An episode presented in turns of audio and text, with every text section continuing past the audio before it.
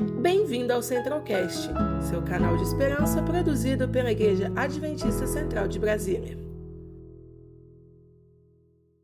Feliz semana para todos aí. Vou pedir aqui a nossa apresentação agora. Chegou hoje o nosso último episódio, né? Finalizamos hoje essa primeira temporada do Segue-me, né? Falamos aqui de várias coisas e hoje, quando se fala de missão urbana, é, eu acho que imagino que vem na sua mente cidade, né? E eu queria falar com vocês hoje sobre algumas das maiores cidades do mundo. Qual você acha que é a maior cidade do mundo hoje? Metrópole, assim. O que, que vem na sua mente? Nova York? Tóquio? Dubai? que mais? Xangai, muito bom. Normalmente a gente pensa dessas dos Estados Unidos e Europa, né? Nova York, Paris, Roma, Berlim, mas a maior cidade do mundo hoje é realmente Tóquio. Tóquio tem 37 milhões de habitantes na sua área metropolitana. Depois, a número 2, Fica na Índia, Nova Delhi, 25 milhões de habitantes. Eu estou considerando aqui os dados da ONU, viu? Se você pesquisar aí, você vai encontrar um monte de listagens com vários critérios, mas essa é a lista da ONU. Terceira colocada é a Xangai do Alcione, 23 milhões de habitantes. Depois vem uma latino-americana, Cidade do México, 20,8 milhões de habitantes. Depois, Mumbai, que também é na Índia, também alguns falam Bombaim, né? 20,8 milhões. Depois essa daqui, vocês conhecem, né? Essa ponte estaiada aqui. São Paulo, claro. 20,7 milhões na área metropolitana de São Paulo, a única brasileira nessa lista. Depois vem Osaka, no Japão. Em algumas listas você vai ver Osaka meio que junto com Tóquio e tal, enfim, mas é a cidade japonesa. Essa aqui também é fácil de identificar, né? Beijing, também se fala Pequim, né? Mas oficialmente lá em chinês é Beijing, 19,5 milhões. Depois só então aparece ela, a nossa querida Nova York, que dá 18,6 milhões ali, contando é, Manhattan, Staten Island, tudo ali. E por fim, décima colocada o Cairo, tá, com as suas pirâmides e tal, 18,4 milhões de habitantes. Mas eu queria falar, nesse contexto todo aqui, de uma cidade que se encontra na Bíblia. Vamos abrir lá? Atos capítulo 28, último capítulo do livro de Atos, a gente vai encontrar uma cidade e vai encontrar um homem que trabalhou nessa cidade. E ele fez toda a diferença ali naquele lugar. Atos capítulo 28, a partir do verso 28, nós vamos encontrar aqui um pequeno relato a respeito da pregação de Paulo em Roma. Roma. Talvez alguns de vocês já estiveram em Roma ou desejam estar lá, uma cidade muito importante, muito especial. E eu vou ler aqui os versos 28 em diante, que é o finalzinho aqui, logo depois que Paulo havia pregado durante todo um dia, e os judeus ficaram meio incomodados, né? A partir do verso 28 diz o seguinte: Tomai, pois, conhecimento de que esta salvação de Deus foi enviada aos gentios, e eles a ouvirão. Ditas estas palavras, partiram os judeus, tendo entre si grande contenda, não gostaram do que Paulo havia falado. E depois fala que Paulo ficou prisioneiro durante dois anos. Por dois anos permaneceu Paulo na sua própria casa, que alugara, onde recebia todos que o procuravam, pregando o reino de Deus e com toda intrepidez, sem impedimento algum, ensinava as coisas referentes ao Senhor Jesus Cristo. Essa é uma possível imagem da Roma do século I. Você vai ver ali o, o Coliseu ainda estava inteiro, né? o, o circo romano ali, está tudo bonitinho. Estima-se que a Roma do século I tivesse entre 800 mil e 1 milhão de habitantes. E estima-se que o mundo naquela época tinha 200 milhões de habitantes. Ou seja, Roma teria meio por cento da população do mundo. O mundo hoje tem 8 bi já, né? Por aí, 7, 8 bi mais ou menos, digamos que seja 8, 8 10% 800, 1% 80 milhões, meio por cento 40 milhões. E a gente viu que a maior cidade do mundo hoje, Tóquio, tem 37 e tal. Então Roma era ainda maior do que Tóquio comparativamente falando, né? E o Império Romano dominou mais em torno de um terço, mais ou menos, do mundo conhecido daquela época, o império que teve a maior vastidão já na, na história da humanidade, enfim. E essa cidade é onde Paulo estava. E ali ele estava e ele tinha os seus problemas para pegar o evangelho. A gente viu que os judeus eram meio grilados com ele, os gentios tinham dificuldade de receber, e ele estava ali no meio do fogo cruzado, pregando, e ele foi o apóstolo aos gentios e fazendo a diferença ali naquele lugar. Você viu no nosso vídeo que a gente desenvolve um projeto lá no setor comercial sul, né? Talvez até alguns de vocês se encontrem nessa foto aí. Essa foto tem até o Jake, né? O cachorro do Alcione, também participa com a gente lá de vez em quando. Aqui tem alguns jovens de Taguatinga. Todo domingo de manhã a gente está por lá. E em vários momentos em que a gente esteve lá, a gente levou um violãozinho, né? Tem vários ali. A gente cantou, a gente levou roupa, a gente leva um café da manhã.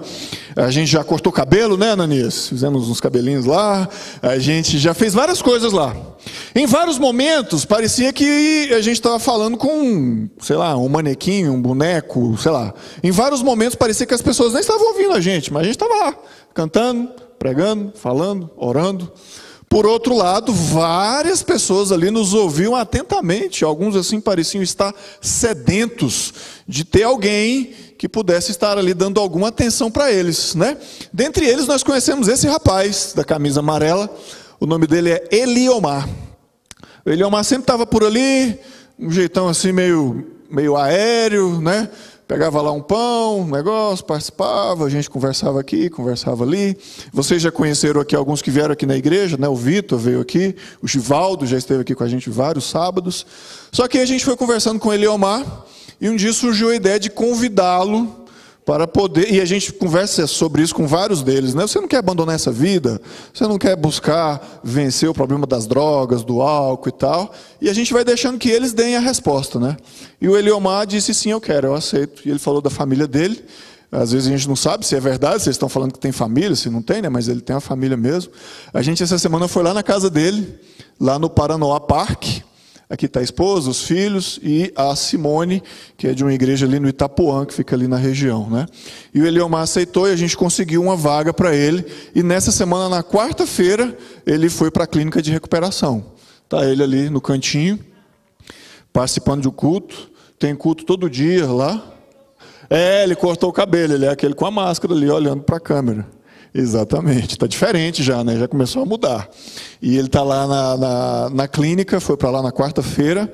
Várias pessoas aqui nos ajudaram, é, o pessoal do Clube dos Bravadores, é, alguns nos doaram é, toalhas, é, cobertores. A gente recebido uma doação, né, Nanias? Compramos itens de higiene, é, ajudamos em alguns uniformes que ele tem que comprar lá e conseguimos levá-lo para a clínica, que é o que fica, a gente fica feliz. E hoje de manhã eu fui pregar na igreja no Itapuã e a família dele estava lá. Está ali a esposa, os dois filhos. Os dois menininhos eles participam do clube de aventureiros lá no bairro do Itapuã.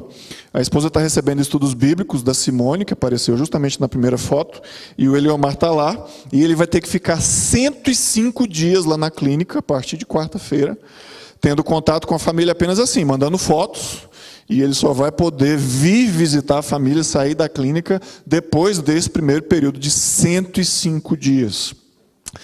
Eu digo para vocês, se tivesse sido, eu creio que ainda vamos alcançar mais pessoas, mas se tivéssemos alcançado somente essa família, já teria valido a pena todo o trabalho que nós realizamos ali naquele lugar, todos os domingos de manhã.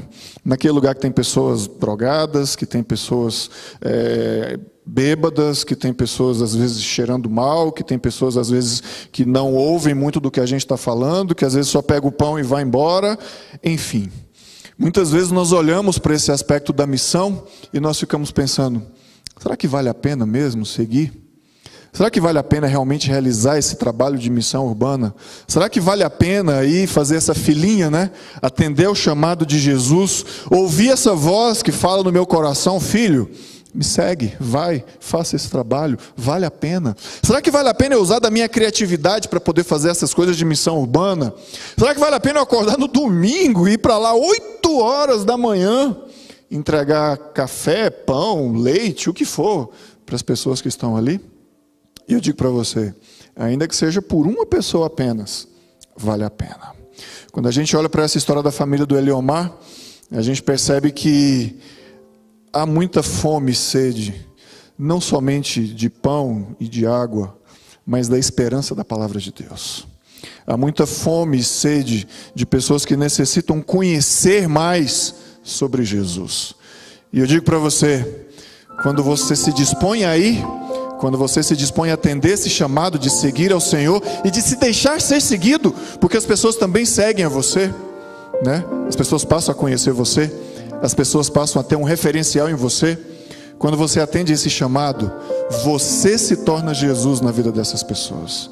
Você é essa voz que vai até lá falar ao coração dessas pessoas. Você é aquele que leva a esperança, a esperança de que o desejado de todas as nações se torna o desejado da minha vida, se torna alguém presente para mim. E como nessa história que nós contamos aqui hoje para vocês, se torna alguém para toda uma família fazer a diferença. Se eu tenho um pedido, se eu tenho um apelo para você nesta noite, é para que você atenda esse chamado. Nós tivemos seis programas falando sobre esses aspectos diferentes da missão. São várias coisas que nós podemos fazer como missão, mas o primeiro aspecto, o primeiro passo, é atender ao chamado que o Senhor faz para que nós possamos segui-lo, para que nós possamos nos disponibilizar para podermos ser usados por Ele. Então aí vai vir a criatividade, vai vir as ideias, vai vir tudo, e a missão vai acontecer e vai alcançar pessoas. O Nicolas vai cantar uma música agora que fala justamente sobre isso, sobre essa voz que fala ao nosso coração, trazendo esperança, trazendo salvação. Eu oro ao Senhor agora para que essa voz fale ao seu coração, toque ao seu coração e a você que nos acompanha em casa, que todos agora nos tornemos um grupo só, conectados, ligados ao Senhor e dispostos a atender esse chamado. Segue-me faça a diferença. Seja a minha voz para esse mundo que precisa ouvir.